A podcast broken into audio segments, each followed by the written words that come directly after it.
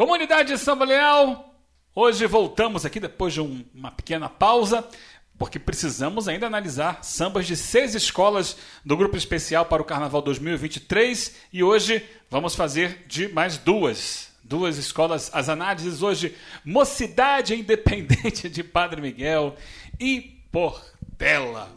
Vamos começar então com o Caju. Vamos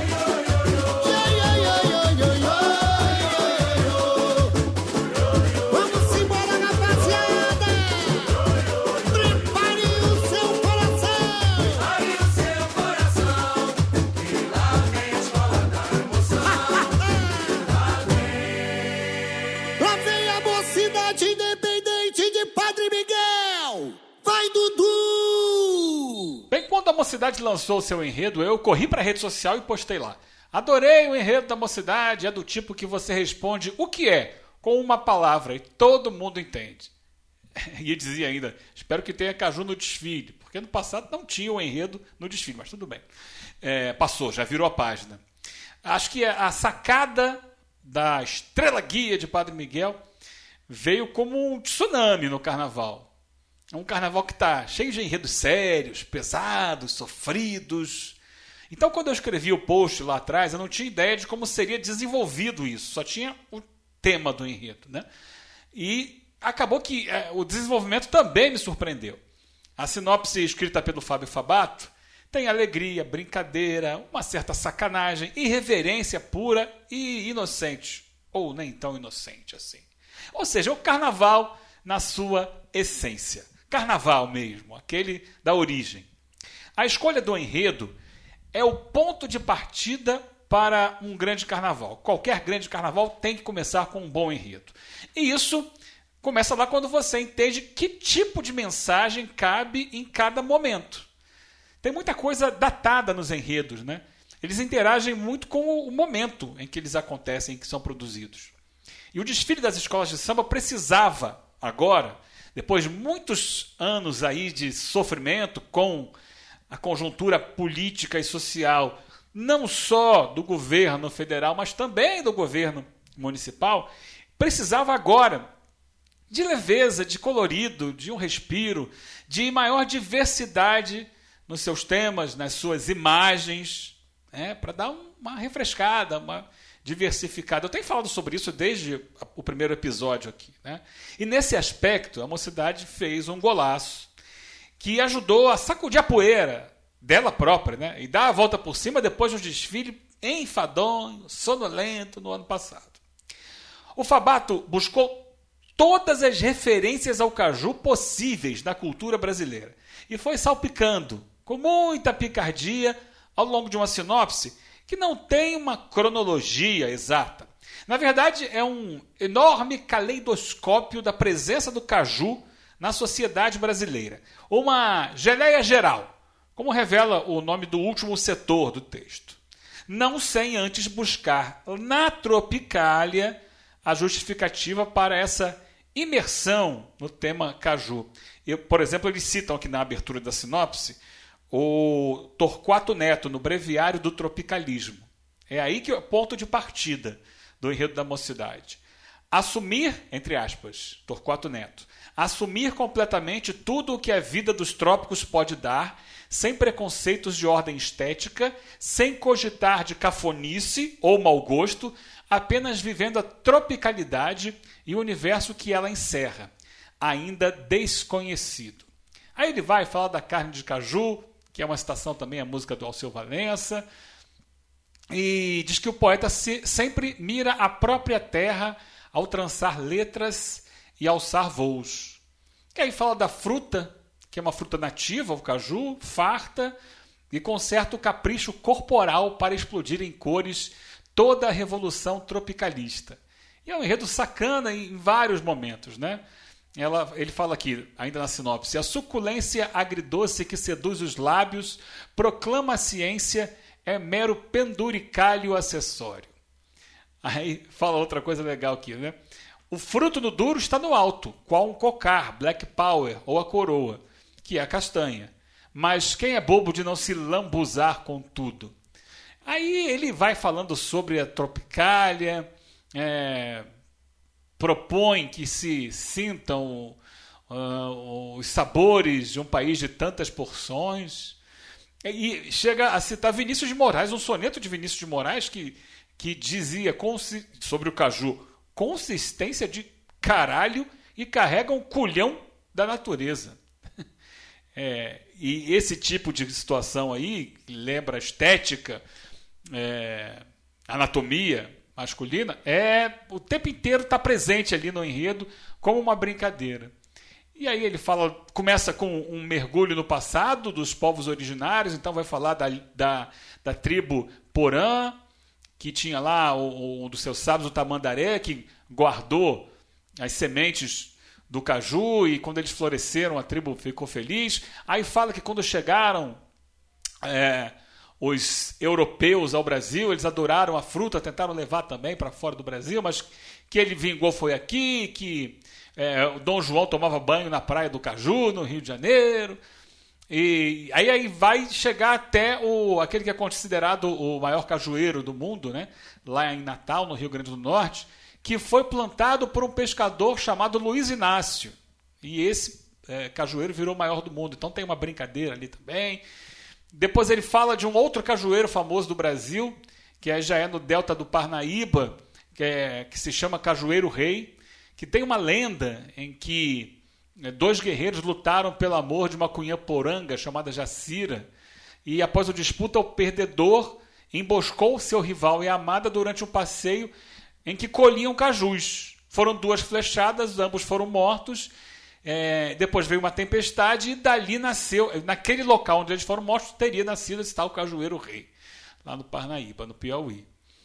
E, e, aí ele vai, fala de Macunaíma, fala da Revolução Modernista, e aí ele é, é, coloca ali um, um, um, paralelo, porque o, o Caju esteve na pintura de Tarsila do Amaral e também em Debré, mas o Debré, que retratava ali a escravidão, fez um, um, um retrato de, de, uma escrava meio triste, com o Caju ali, com e, e já a Tarsila coloca uma coisa mais alegre, mais é, modernista. Então ele propõe também essa disputa ali. São várias disputas, né? Qual é o maior cajueiro? Quem fica com a Cunha-Poranga?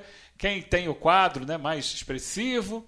E, e ele termina numa geleia geral e, e, fala muito dessa questão da sensualidade, né? Diz aqui, ó. Eis que o Brasilzão mira a água cristalina do Atlântico e lá está peladão e sem vergonha. É o próprio caju mais proibido. Travesso no trato, truvoso um tanto totoso no total. É o texto do Fabato, né? É... Então o enredo é em cima disso, né? É... Ele trabalha muito em cima dessa, dessa questão, dessa imersão no tema do caju. Como o texto faz referência a muitas situações diferentes, e nem todas conhecidas do grande público, o samba, como a maioria dos sambas, né, tem alguns versos que ficam precisando de alguma explicação para aqueles que não leem a sinopse. Mas tudo que os compositores exploraram na letra do samba está lá na sinopse, está no texto original do enredo. Como, por exemplo, o Vou Erguer um Monumento para o seu Luiz Inácio, né? que a gente já falou aqui. Né? Não é inicialmente uma homenagem ao Lula, presidente Lula. Fala sobre o pescador que plantou aquele que é considerado o maior cajueiro do Brasil mas ao mesmo tempo também é uma situação, citação política ao Lula. Né? O, o duplo sentido está presente na, na, letra toda do samba. É... E a letra tem sacadas muito legais, como se a polpa é desse jeito, imagine a castanha. É né, uma, uma felicidade, de uma alegria, de uma irreverência muito é, importantes que o carnaval precisa. Né? É... É, o refrão principal também ele é original, diferente do normal e muito bom. Ele começa parafraseando meu limão, meu limoeiro, vai para o meu caju, meu cajueiro, e aí se lança no aspecto da sensualidade que está presente o tempo inteiro ali. É aí uma sacada sensacional o, o verso o puro suco do fruto do meu amor, que rima três palavras em sequência, dando uma sonoridade bem diferente. E ainda tem o duplo sentido embutido no refrão, né? que comunica através da sensualidade. É, e começa lá com pede um cheiro que eu dou. É o cheiro da fruta, né? E também o cheiro do namoro, me dá um cheiro e tal. E aí chega no, no o suco do amor. O que é o suco do amor? Bem, para depois exclamar que é sensual esse delírio febril. E arrematar esse refrão com um resumo do enredo. Um resumo de uma única frase, simples e direta. A mocidade é a cara do Brasil, no sentido de que o caju representa muitos aspectos da cultura brasileira. Só tem um trecho que me incomoda ali, é quando a letra fala se espalhou tão fácil, fácil. Na verdade, essa repetição da palavra fácil existe só para preencher aquele pedaço de melodia ali. E uso é, é, meio que forçado, né? A palavra fácil, porque tem que rimar lá na frente com o Luiz Inácio, na, na sequência da letra. Mas, no geral, é um samba muito bom, que não à toa alcançou uma popularidade muito grande.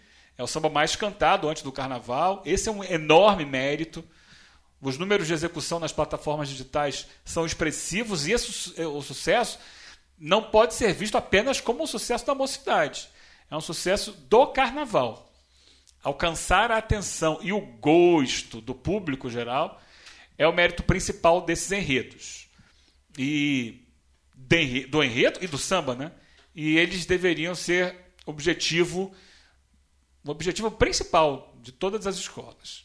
O carnaval não pode ser feito para você mesmo. Tem que ser feito para o povo. E eu? Eu quero um lote desses aí que tem conteúdo. Meu caso, meu cajueiro, é de um cheiro que eu dou.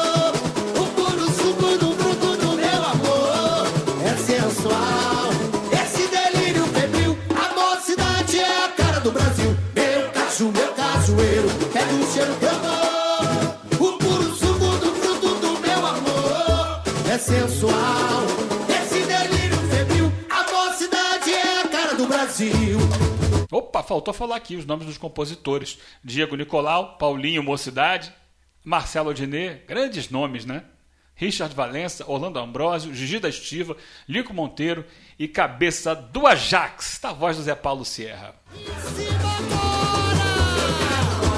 Saboroso e carnudo, esses que tem conteúdo, o pecado é devorar brasileira, antropofagia, desce a glote poesia, é de caju que dá delícia.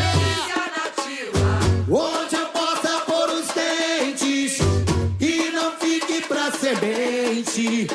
Tem um tasco de mordida, aí tu pilha do cafundó.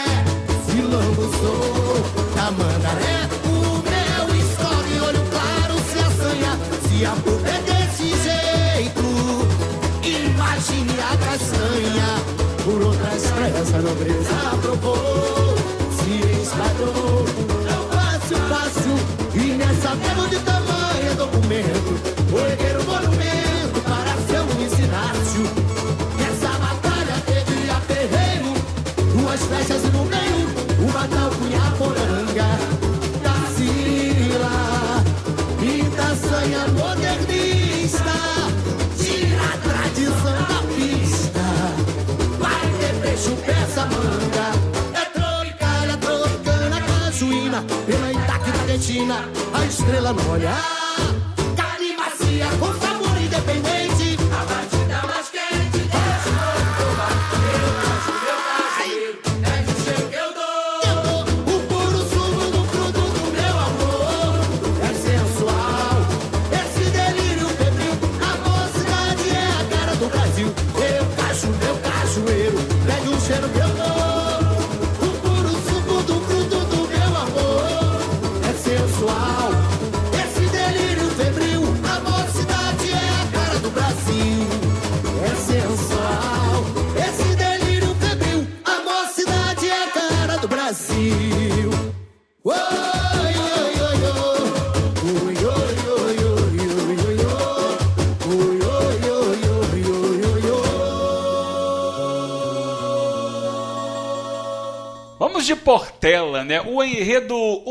Defeito de Cor, inspirado no livro do mesmo nome, tem como fio condutor a relação entre um dos principais abolicionistas, Luiz Gama, e sua mãe, Luísa Maim, que foi líder da revolta dos malês.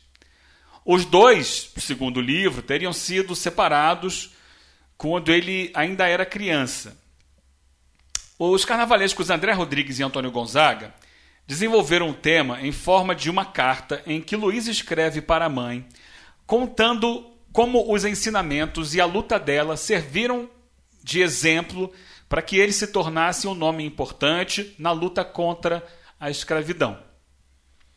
A história conta toda a trajetória de uma mulher escravizada desde a sua chegada ao Brasil, passando por vários lugares do país e colhendo sabedoria e inspiração para a luta por libertação. Faz um paralelo com a vida e a luta de todas as mulheres pretas e a força de sua ancestralidade na formação cultural. É aí que o enredo passeia pelas significações dos orixás, especialmente aqueles aos quais eram mais ligados a mãe, Oxum, e o filho, Xangô. Iemanjá também é citada quando o enredo fala da importância do mar na vinda de Quendé, que é o nome africanizado né, de Luísa, e Yomotundé, que é o nome de batismo do Luiz Gama, escolhido pela mãe. Os carnavalescos falam muito sobre a palavra afeto para descrever o ponto-chave do enredo, da relação entre mãe e filho, é, que no final se reencontram no livro da Ana Maria Gonçalves.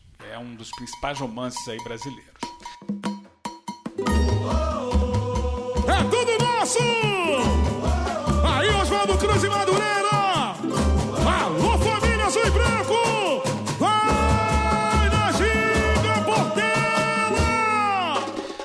Compositores, autores do samba, né? Rafael Gigante, Vinícius Ferreira, Vanderlei Monteiro, Bira, Jefferson Oliveira, Hélio do Porto e André do Posto 7, fizeram um samba emotivo, com algumas sacadas poéticas extremamente bonitas e sensíveis.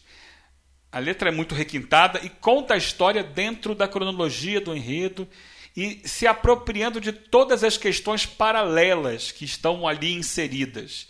É um trabalho muito difícil porque tem muito conteúdo no enredo para você condensar em poucas linhas.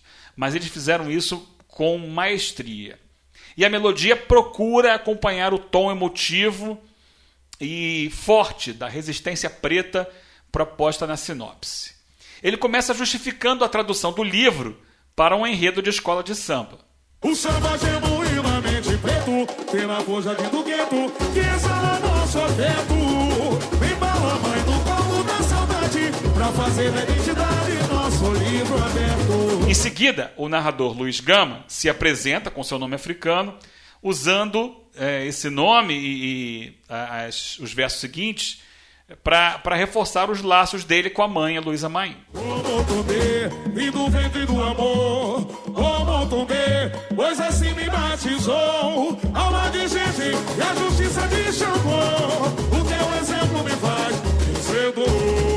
Vencedor. Pois os compositores abrem o leque para falar das matriarcas negras, quando a avó é comparada a uma águia, e também eles citam a passagem da história em que eles mesmos distantes se conectam pelo mar de Iemanjá.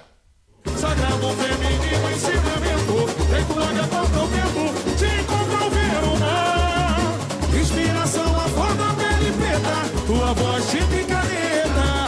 No azul que reina Iemanjá. Aí chega o refrão do meio, que já passa passa para um discurso que é da própria Portela, né? Deixa de ser exatamente Luiz Gama, e se confunde ali com a Portela, nessa conexão da comunidade negra em diferentes lugares, né? inserindo a realidade, a história dos sambistas da Portela na resistência contra o racismo. Bom refrão.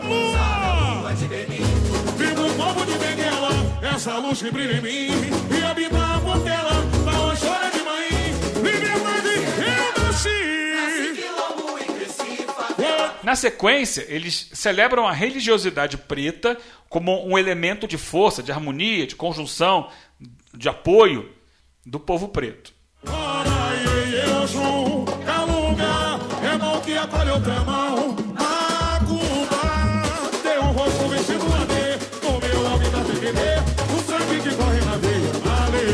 E aí vem é, os momentos mais emocionantes do samba.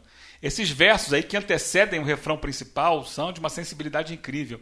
Destacam a relação de amor e sintonia, mesmo com a distância entre mãe e filho. Em cada pressa, em cada te sinto nega, seja onde, em cada canto. Nego, eu te cuido, nego, tá de onde, Sara. E aí explode o samba no refrão final, que é uma ode a Luísa Mainha, quem der.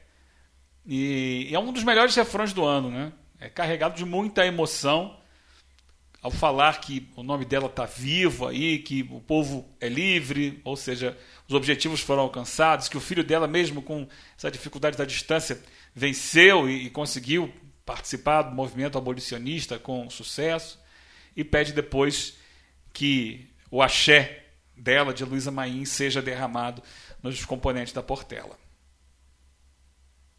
É um samba enredo clássico, como a Portela exige, daquela mais fina linhagem portelense. A questão é ele conseguir se conectar com o público nessa Pucaí. Com a própria escola, tenho certeza que ele já está conectado. É chegar na arquibancada, chegar na frisa compostas é, por públicos bem diferentes, bem divergentes daqueles que são os públicos da, da própria escola de samba. Vamos ver se a Portela consegue. Se conseguir, pode dar muito certo o desfile.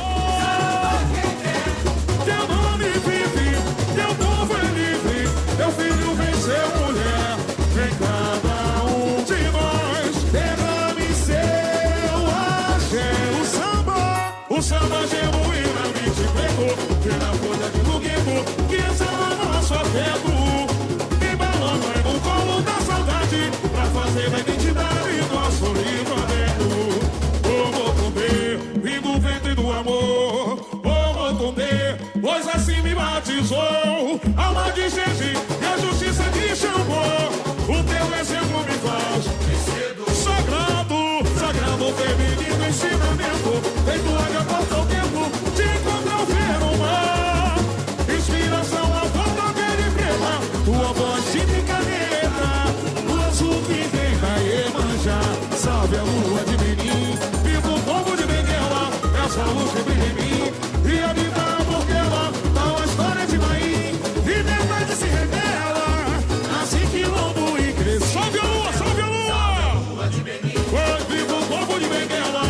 essa luz que brilha em mim. E habita a Portela,